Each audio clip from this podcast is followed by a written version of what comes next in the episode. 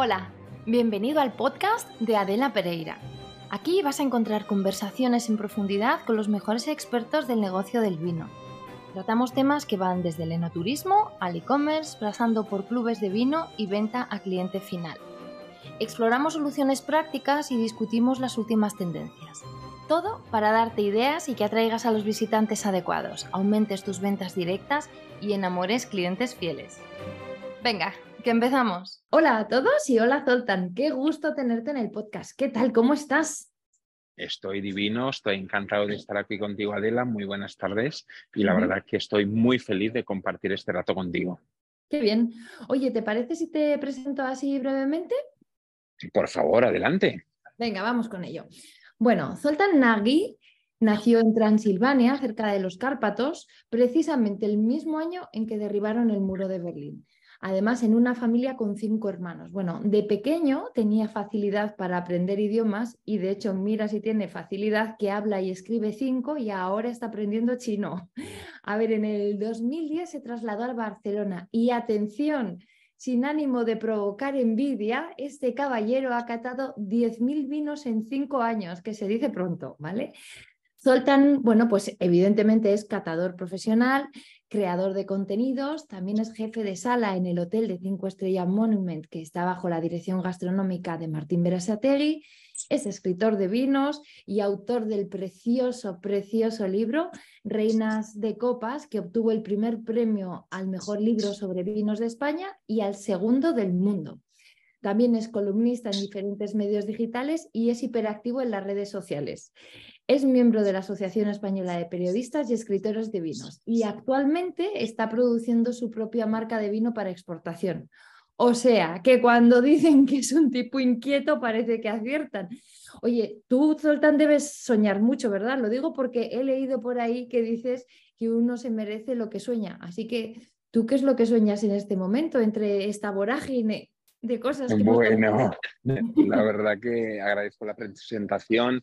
Es verdad que no podemos parar. Tú sabes muy bien, Adela, que en cuanto has parado en este mundillo realmente no existes.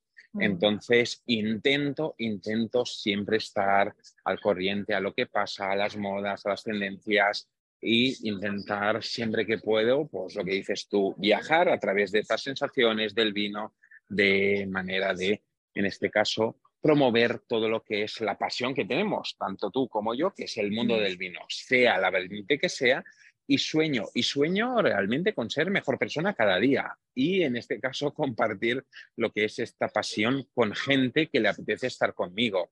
Por suerte que hay bastante. Entonces, sueño con, eh, bueno, cada día de compartir estas ganas de estar en torno al mundo del vino, sea el mundo vino español, que es lo que más estoy tocando últimamente, que también dirigir en este caso lo que tú bien has dicho, el restaurante Martín Berasategui en Barcelona, Eloria, donde tenemos muchos vinos y realmente muy buenos.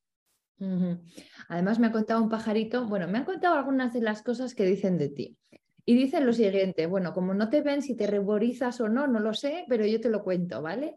Que eres un profesional original e innovador, que eres muy trabajador y gran comunicador, que destacas por tu entusiasmo y la pasión que vives el mundo del vino, que eres buena persona, con, dos de, con don de gentes, amable, que trabajas con criterio y humildad. Oye, Zoltan, ¿cómo se acumula semejante currículum y tantas alabanzas en tan poco tiempo? ¿Cómo se hace? Cuéntame, para copiar. Bueno, como se hace esto, eh, lo que yo siempre digo, tú piensas que yo vengo de una familia muy grande, una familia donde eh, somos una familia muy humilde, de un pueblo muy pequeñito en Rumanía, muy cerquita, como tú bien has dicho, de los Cárpatos.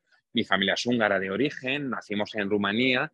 Entonces, eh, bueno, como una familia humilde, lo que nos enseñan desde casa es trabajar, trabajar, trabajar, trabajar tener ilusión por algo lo que haces, lo que te gusta, y eso es de las pocas cosas o de las muchas cosas que mi padre me enseñó, que es trabajar, hacer tus cosas con pasión, trabajar y tener responsabilidad, cosa que creo que lo estoy poniendo en marcha y a partir de allí, siendo buena persona, yo creo que uno triunfa y uno llega a donde, como tú bien has dicho, estoy hoy en día, que es, eh, bueno, trabajando con humildad delante de diferentes proyectos que al final nos enlazan con otra gente que al final sin ellos, desde luego, yo no podría estar donde estoy.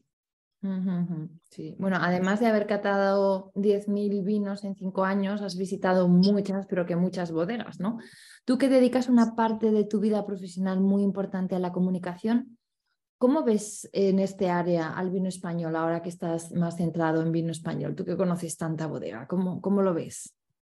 El mercado del, en comunicación, el mundo del vino español, por suerte, cada vez más trabaja con muy buenos profesionales. Muchos de ellos han pasado por muchos países internacionales y proyectos increíbles que han triunfado mundialmente, cosa que para aportarlo eso al nivel español es un beneficio total. Mm. Yo te diría que según el país, el vino español es verdad que tiene eh, sus carencias, tiene su parte positiva, pero siempre depende qué marcas españolas o qué tipo de instituciones españolas eh, dependen y quieren publicar y en este caso comunicar sus vinos o sus marcas al nivel español. También te diría que, por ejemplo, yo que he tocado más es el mercado chino, queda mm. pendiente y hay muchas tareas a hacer, a mejorar y desde luego a comunicar a lo que es la gran calidad del mundo vino español. Sabes muy bien y seguramente has estado en China y en Asia en general, donde el mundo del vino español está muy presente, pero es una pena que la gran calidad del vino español y los vinos de grandísima calidad que hay en España no estén presentes, al menos algunas marcas consagradas. Como bien mm. seguramente sabremos, Vega Sicilia, la familia Muga o otras marcas que ahora mismo no me vienen en la cabeza. Pero, pero yo creo que como España en el mundo cada vez más tiene un gran peso, y por suerte España está ganando territorio delante de dos países elaboradores de vino con crece. Quiero decirte, España está presente en el mundo, España se ve en el mundo vinícola extranjero y la comunicación cada vez más está mejorando. ¿Hay muchas cosas a mejorar? Desde luego, pero por suerte vamos haciendo pasos pequeños y muy buenos hacia adelante. Vale, no te quiero poner en un aprieto, no te quiero preguntar quién, lo quién no lo está haciendo bien, pero sí me gustaría eh, un ejemplo de alguien que, en tu opinión, esté realizando una buena comunicación, no necesariamente en China o, o sí, no sé, un ejemplo que digas, mira, yo ahora, por ejemplo, que soy jefe de sala de un restaurante, mm, en un hotel de cinco estrellas, en ese nivel de vino, de vino premium, mira, esta marca, esta bodega está comunicando extraordinariamente bien. En España, si vamos hacia La Rioja, que es, digamos, la zona más conocida, más prestigiosa, con mucha tradición e historia, la Rioja Alta, que es una bodega, creo, muy conocida a nivel español, al territorio, eh, buscando raíces, buscando origen, buscando modernidad, buscando muchas cosas hacia el futuro también, ¿no? Eh, lo hace muy bien, sinceramente. Creo que está con muy grandes profesionales trabajando muy bien. También te diría la familia Freixenet. Hablo familia Freixenet porque hay muchas bodegas dentro de este grupo y yo creo que cada vez más está con grandes profesionales trabajando y está haciendo una gran comunicación. Volviendo a la Rioja de nuevo, la familia Muga, te diría una de las grandes personas y una de las grandes amigas, te diría dentro del mundo del vino que tengo, es Ana Muga, que está rodeada de grandísimos profesionales y le mandamos un besito. Sí, además que, me consta que escucha el podcast, así que un beso, Ana. Seguro, seguro, porque realmente escuchar tu podcast y no solo esto, que está en torno al mundo del vino, nos da esa visión, nos da esa gran, digamos, oportunidad de poder escuchar grandes profesionales del mundo del vino, de todos los ámbitos, ¿no? Nos hace feliz estar aquí contigo. Entonces, Ana, desde luego, con la escucha, pero creo que Familia Muga comunica muy bien a través de las redes, de las pocas cuentas que están verificadas, te hablo de bodegas a nivel español, y creo que realmente es una cuenta a seguir a nivel marketing. Mira, estamos hablando, acabas de sacar ahora un, acabas de abrir un melón, ¿vale? Mira, que son las redes sociales, ¿no? En Instagram, donde te puede encontrar todo el mundo como Zoltan Xaba, con C. Correcto.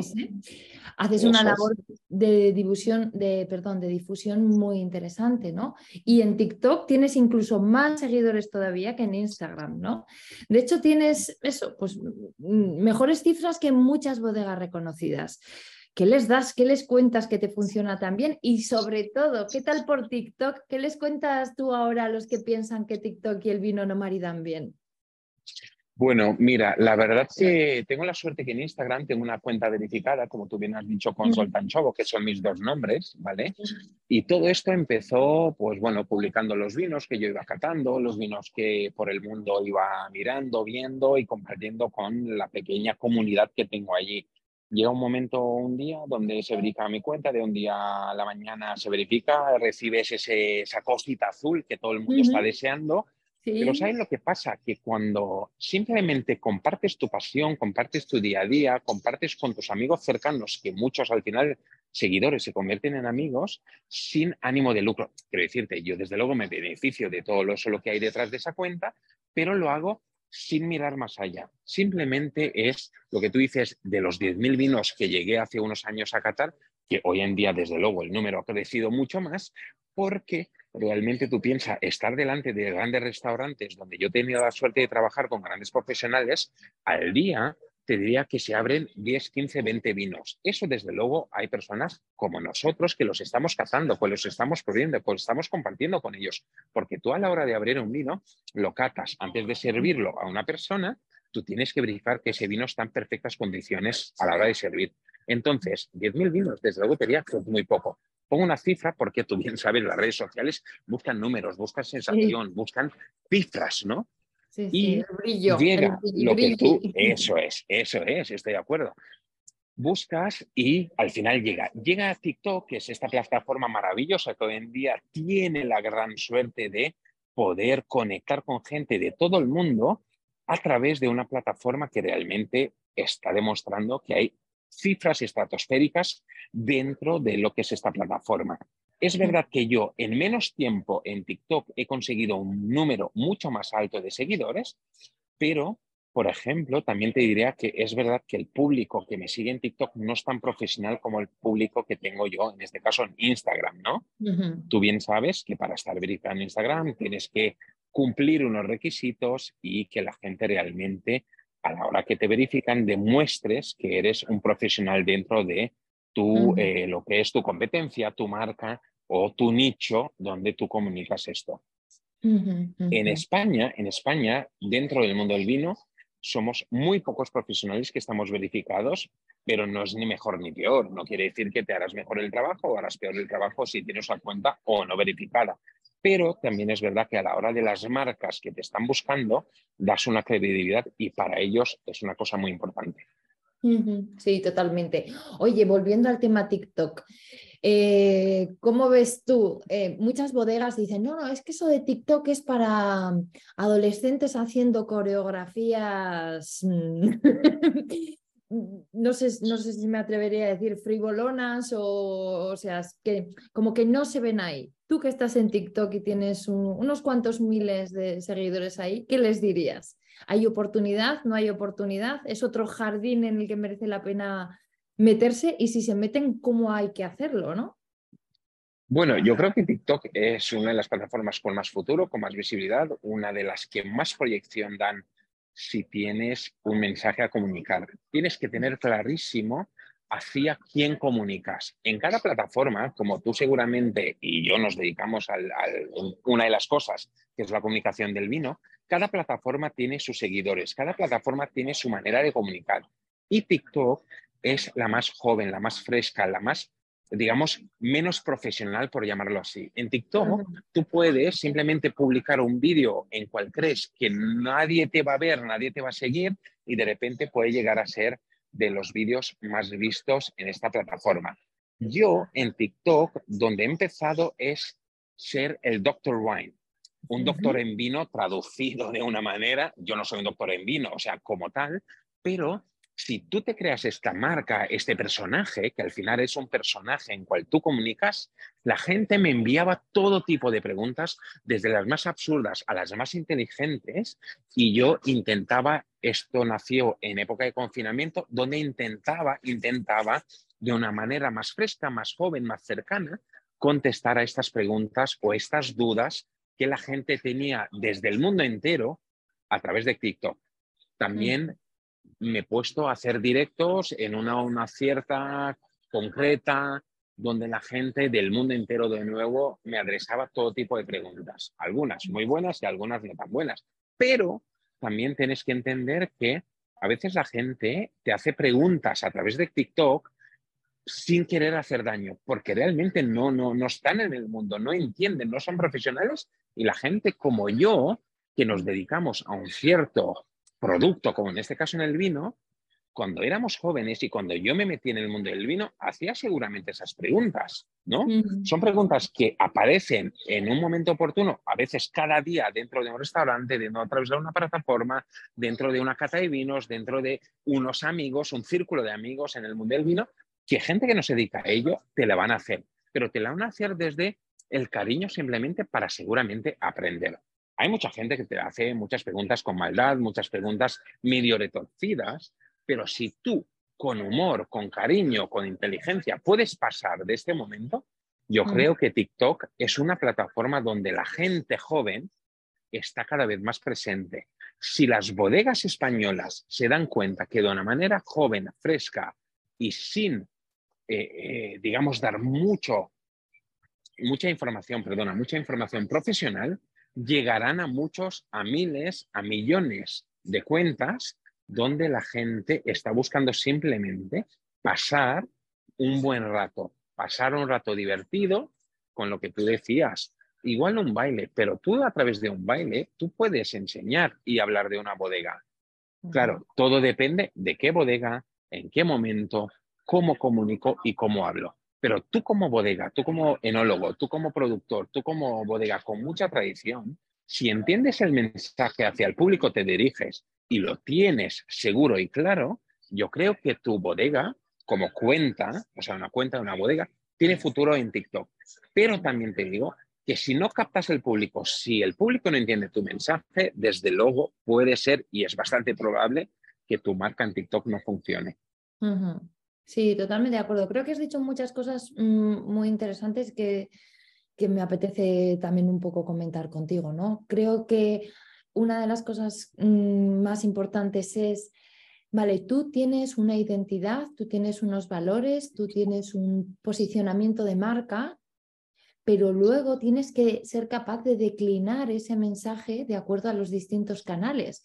Y me parece que la clave que has dado, esa clave didáctica de aproximarte a un, a un público que no entiende tanto de vinos de una forma más fresca, más relajada y menos teórica, eh, puede ser la clave para TikTok perfectamente. ¿Qué es lo que ocurre habitualmente en las bodegas?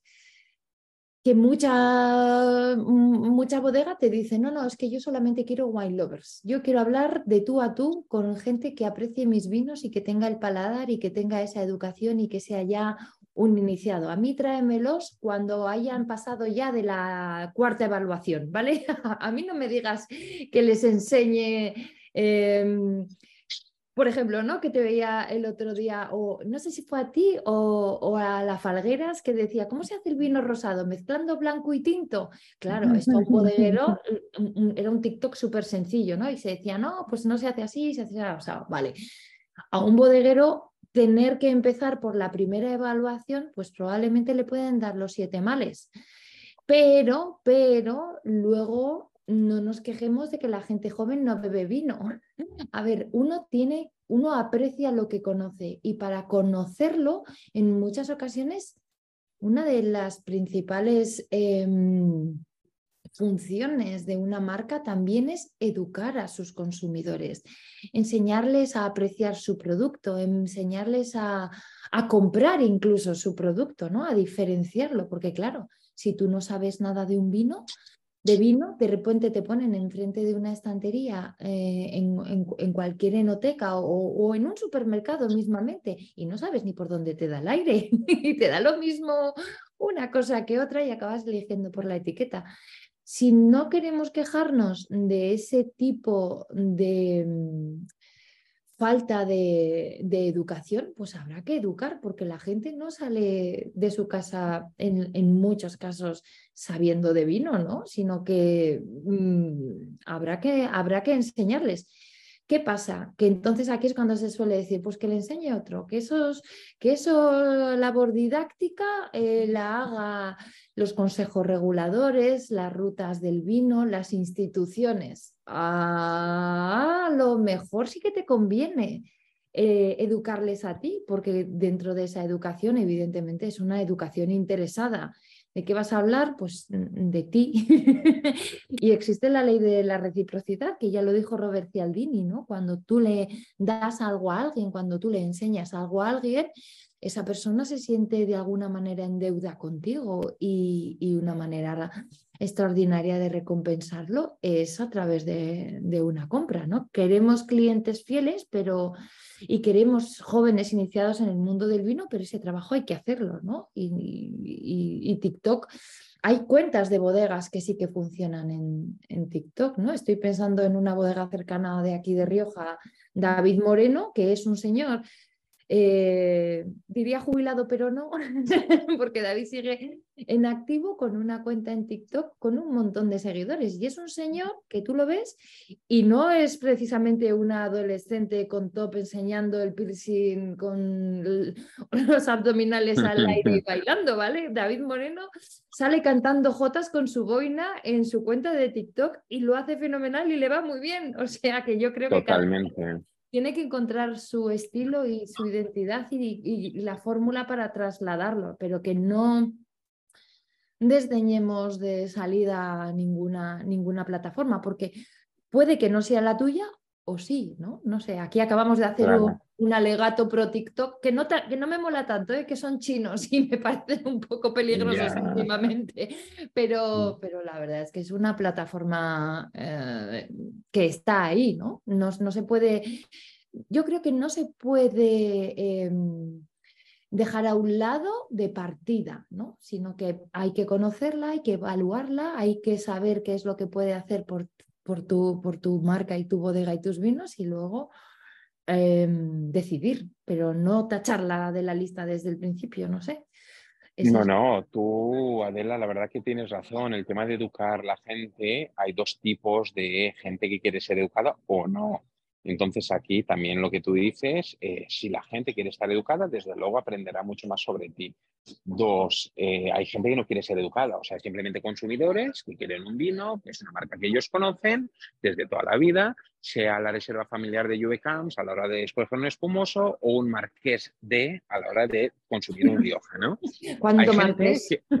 totalmente, pero tú piensas, la mayoría de la gente que consume vino en España tiene una cierta edad con experiencia. Quiero decir, eh, gente de 20 años hay más bien poca que consume vinos.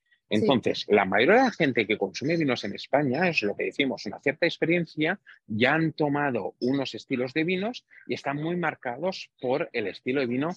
Puedo decirte Rioja, que es mínimo en botella tanto, mínimo en barrica tanto. Entonces, si la mayoría de los consumidores españoles están muy acostumbrados a este estilo de vinos, pues desde luego escogerán el señor Marqués de Tulno, ¿vale? Si buscamos gente que consume espumoso, la mayoría te diría que consume, como decíamos, esta misma marca, reserva familiar de la familia Juicams, ¿pero por qué? Porque el 90% de la gente que consume este estilo de vinos están acostumbrados a esta marca. Por suerte, llegan plataformas como el TikTok que dan pie a nuevas marcas, a marcas más jóvenes, a marcas diferentes que buscan tener autenticidad. Que tú me hablabas del señor de La Rioja, que tiene una cuenta maravillosa con buenos vinos, el David Moreno, ¿qué y dónde está el secreto de este señor, como tú bien decías? En ser auténtico. de hecho, su claim, ¿sabes? Su claim es auténticos en cada copa. Ah, es que me resulta curioso. Claro. Por eso te digo, entonces, él lo que busca es hablar de vinos sinceros, hacer vinos eh, magníficos que representen su, historia, su legado, su tradición, su pueblo, su zona. Y tres, buscar vídeos cortos, caseros, donde la gente se sienta identificada con la marca, desde luego, y con él mismo. ¿Me entiendes? Y eso es el éxito de este señor. No tengo ninguna duda. ¿Te gustarán más o te gustarán menos sus vídeos? Pero él es auténtico, él sale despeinado en la bodega, en la viña y dice lo que realmente el consumidor que le sigo, el follower en este caso, que quiere escuchar. Y entonces ahí está el secreto de su éxito. Sí, totalmente de acuerdo. Oye, vamos a cambiar un poco de tercio, que me gustaría que hablásemos de Reinas de Copas. El libro este estupendo con el que le haces un homenaje a 50 mujeres del mundo del vino. Creo, por lo menos es mi opinión, ¿no? que en esencia es un homenaje a la cultura del vino con foco en el punto de vista femenino en un mundo que la verdad es mayoritariamente masculino, ¿vale? Ahí hablas del trabajo de sommeliers, de enólogas, de empresarias y el hilo conductor del libro es que cada mujer te recomienda un vino. ¿Tú crees, después de tantas preguntas que habrás hecho para recomendaciones, que se puede conocer a una persona por el tipo de vino que elige? Eso, ¿qué es lo que dice de alguien eh, su elección o su recomendación? Yo pienso que sí, según lo que bebes, desde luego yo te puedo catalogar como persona, pero yo te puedo catalogar siendo profesional del vino. Seguramente mi abuela, si yo tomo hoy un vino marqués de, o mañana tomo un vino natural, o el tercer día tomo un espumoso, quizás envejecido o más joven, ella desde luego no sabrá decir sobre mí qué persona soy. Pero nosotros, como profesionales del vino, según lo que tú escoges en un momento dado, desde luego podríamos un poquito, un poquito deducir qué tipo de persona o qué tipo de carácter tienes. Pero esto tú lo pensarás a manera muy personal tuya. Desde luego, yo habrá días, y tú también, como bien sabes, Adela, hay días que tú te tomas un vino clásico tradicional de corte, digamos, eh, el, más, eh, bueno, que todo el mundo se tomaría, ¿no? El, el más fácil, por llamar un vino. Entonces, tú ese día te notas de una cierta manera, tienes un mood, ¿no? Con lo que se llama yo ahora, de una cierta manera. Pero habrá días que dices, hoy tengo ganas de indagar, hoy tengo ganas de innovar, hoy tengo ganas de descubrir, hoy tengo ganas de pasarme quizás al lado más punky, más friki, más valiente de esos vinos naturales, vinos sin sulfuroso, vinos que son con la mínima intervención. Pero eso también dice mucho de tu personalidad. Eso quiere decir que eres una persona que te apetece, en este caso, indagar, descubrir cosas nuevas. Es una persona valiente. Yo conozco mucha gente que me dice, a mí ponme este vino y cada vez que estoy con ella o con él, solamente tomamos este estilo de vinos, ¿no? O quizás de una marca muy en concreto. Entonces, ellos dicen, yo no quiero equivocarme, no quiero pagar por algo que no me va a gustar y siempre escojo el mismo vino. ¿Es bueno o malo? Desde luego yo podría decirte que es una persona, tiene un carácter especial, singular o de una cierta manera. Pero tú y yo, que somos personas que viajamos por el mundo, viajamos en regiones, viajamos en España, en muchos sitios, desde luego somos personas que nos apetece catar y degustar muchos vinos. Entonces, desde luego, eso habla mucho de nuestra personalidad y desde luego también de nuestro carácter. Sí, totalmente. Estaba pensando mientras hablabas que tengo reservada para esta noche una botella. Debo estar yo muy rústica porque tengo una maceración carbónica así de la Sonsierra súper clasicazo y que me apetece un montón. O sea, hoy estoy mm, básica rústica y son vinos que me gustan muchísimo. Son así tan sinceros, tan directos, me, gustan un montón. Así que mm, sí, hoy tengo día, hoy tengo día de eso. Y sí, es cierto, ¿no? Que, depende mucho de la ocasión, depende, bueno, pues de la oportunidad también. Y, por qué no, los paladares infieles o los paladares inquietos, pues mm, sí, quizá, pues a lo mejor, y claro, desde el punto de vista así un poco más profesional, pues te identificas más, más con eso, ¿no? Sí. Oye, sin ánimo de ponernos tremendos, eh, he leído por ahí que decías que si murieses hoy, de hecho, beberías un espumoso ancestral y, me ha encantado la, la, idea esta de maridar el vino con momentos vitales, ¿vale? Así que te voy a proponer que hablemos de maridajes para momentos de la vida, porque parece que siempre se habla del maridaje con platos. O sea, a ver, te prometo que si tuviéramos un euro, tú y yo, por cada ficha de cata en la que se recomienda maridar un vino con un plato de caza, o con un estofado, un tinto de estos con, con plato de caza, tú y yo seríamos los próximos Amacios Ortegas. Así que me ha gustado mucho eso del maridaje con el momento vital y te voy a proponer un juego, ¿vale? Mira, yo te cuento una situación y tú me dices así espontáneamente, esto no es eh, nada meditado, ¿vale? Me dices espontáneamente el vino con el que lo tomarías y por qué. ¿Te parece? Vale, hecho. Venga. Ahora que estamos así cerca en fechas, ¿qué vino tomarías para celebrar el Día de los Enamorados? ¿Y por qué? Para el Día de los Enamorados, para mí me gustaría un vino rosado. Primero por color, porque es un color que se ameja bastante a lo que es el amor, al cariño. Es un vino que en este caso tiene una parte muy vivaz, una parte muy eléctrica. Suelen ser vinos muy afrutados, refrescantes. Pero lo que me gusta a mí de los rosados es que tienen la frescor de un vino blanco y tienen la estructura de un vino tinto. Vale. Me gusta mucho la respuesta. A ver, ahora nos vamos al otro lado. ¿Qué vino recomiendas para una ruptura? No me refiero a la tuya, una ruptura así en general. En este caso, por, hacer una armonía un poco de color, escogería un vino tinto, pero un vino tinto potente, un vino tinto, en este caso, por ejemplo, nos podríamos ir tranquilamente a una zona como el Priorato, vinos potentes, vinos sabrosos, vinos sabios, viña vieja, que aún están dando mucho de sí.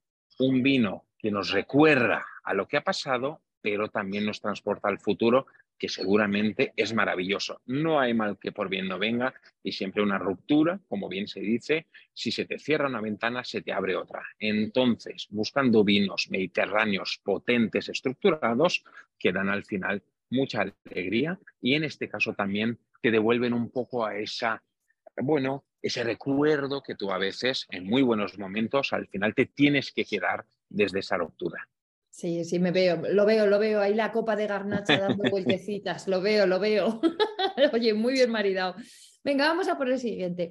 Para celebrar que te ha tocado la lotería, porque siempre salen estas, estas botellas de capa horrorosas ahí enfrente de la administración, gente que no sabe articular dos frases seguidas para celebrar bien que te ha tocado la lotería. A ver, ¿qué vino propones? Soltar. Buscando una celebración de estas categorías, es verdad que yo un espumoso, pero desde luego, como tú bien dices, es verdad que la mayoría de la gente, cuando tú coges el vino para tirarlo, el vino espumoso en este caso, es verdad que ellos van a la tienda o al primer supermercado que encuentran y buscan un vino de poco precio, ¿no?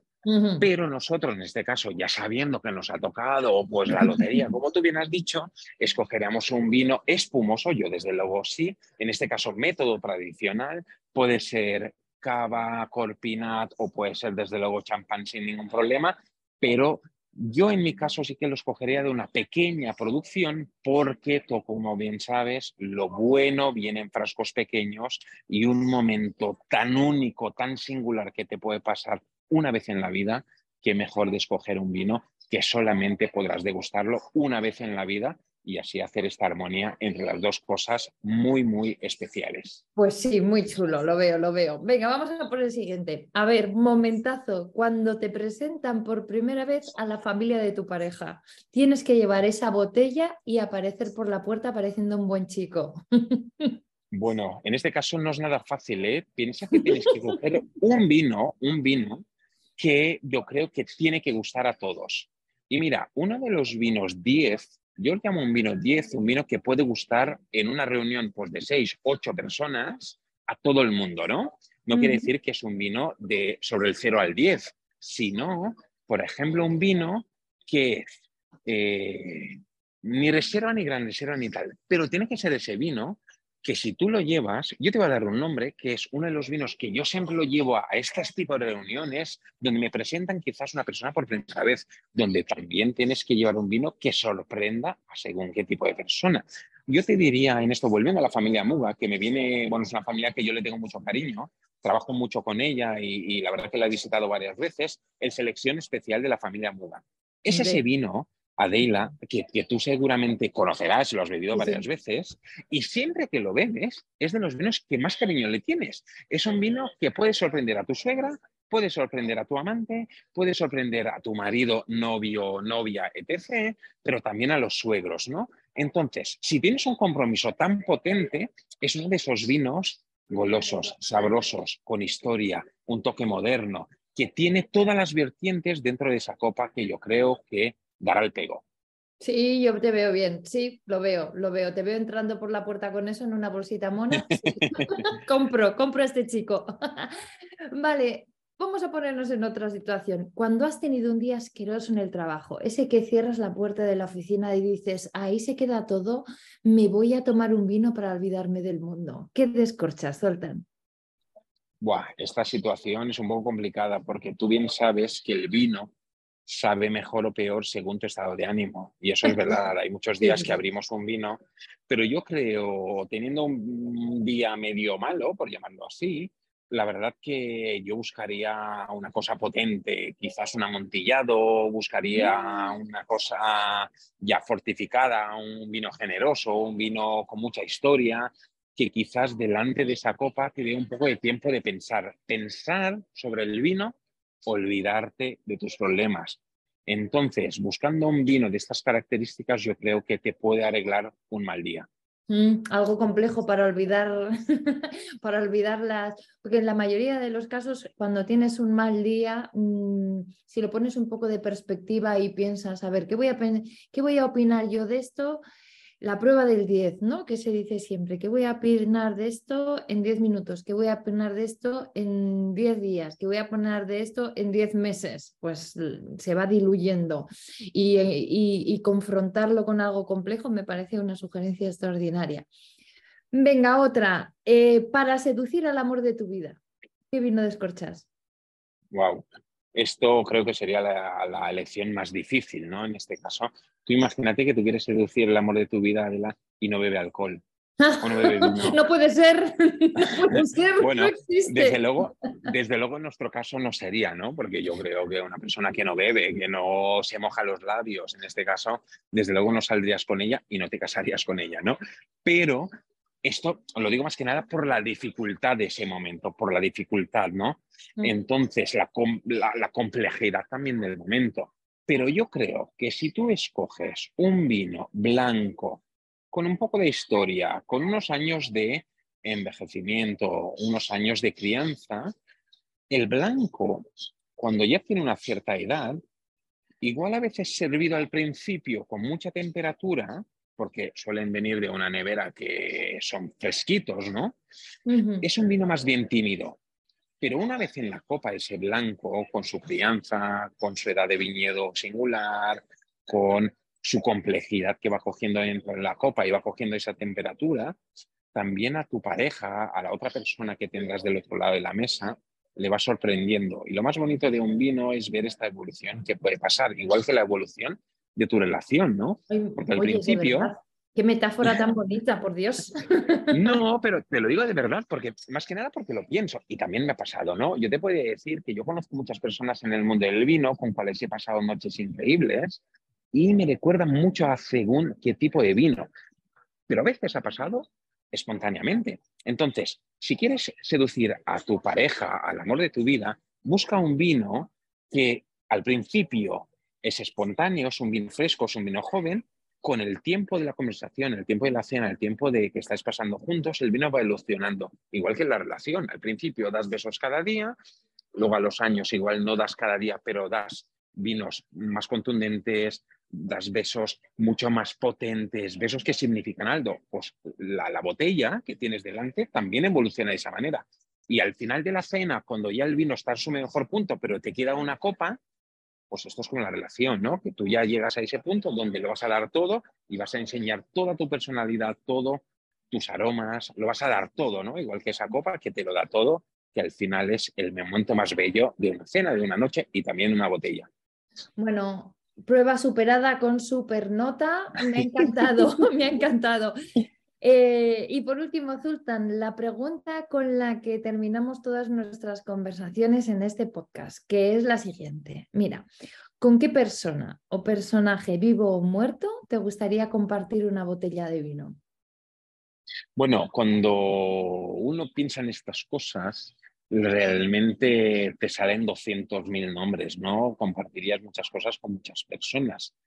Pero así de primera, sin, sin esperarme esta pregunta, ¿no? Por llamarlo así, realmente a mí me gustaría compartir con grandes mujeres, con grandes mujeres, una copa de vino para simplemente que me digan lo difícil o lo bonito que es eh, desde joven pasar por ese momento de hacer vino, de ese momento de elaborar vino y entrar dentro de lo que tú bien has dicho al principio de nuestro podcast, de un momento muy de hombres, una, industria muy de hombres, ¿no? en este caso, por decirlo así, cómo podrían evolucionar las mujeres, las grandes empresarias, las grandes señoras, las grandes eh, mujeres que están alrededor del vino.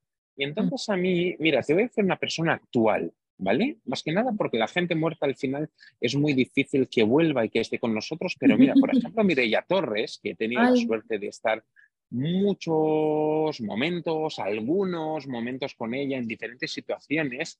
Creo que es una mujer actual en el mundo del vino que es maravillosa, viniendo de una grandísima familia como la familia Torres, con una familia de diferentes orígenes, ¿no? En este caso, con diferentes educaciones. Y la verdad que verla a ella y poder estar compartiendo con ella vinos, con una familia con tanta historia dentro del mundo del vino español, catalán, llámalo como quieras, y desde luego internacional, porque como tú bien sabes, la familia Torres es una familia expandida por el mundo que tiene grandes vinos. Entonces, compartir vino con ella y poder compartir vinos de diferentes países, de diferentes mundos, tanto nuevo mundo como mundo viejo, la verdad que es un placer. Y para mí, cada vez que tengo la gran suerte de poder estar con ella, abrir un vino de ella y compartir una de esas nuevas botellas, el I+D, tú sabes muy bien que ella se encarga de todo el I+D que está hoy en la familia Torres, poder recuperar variedades, pero al mismo tiempo beberte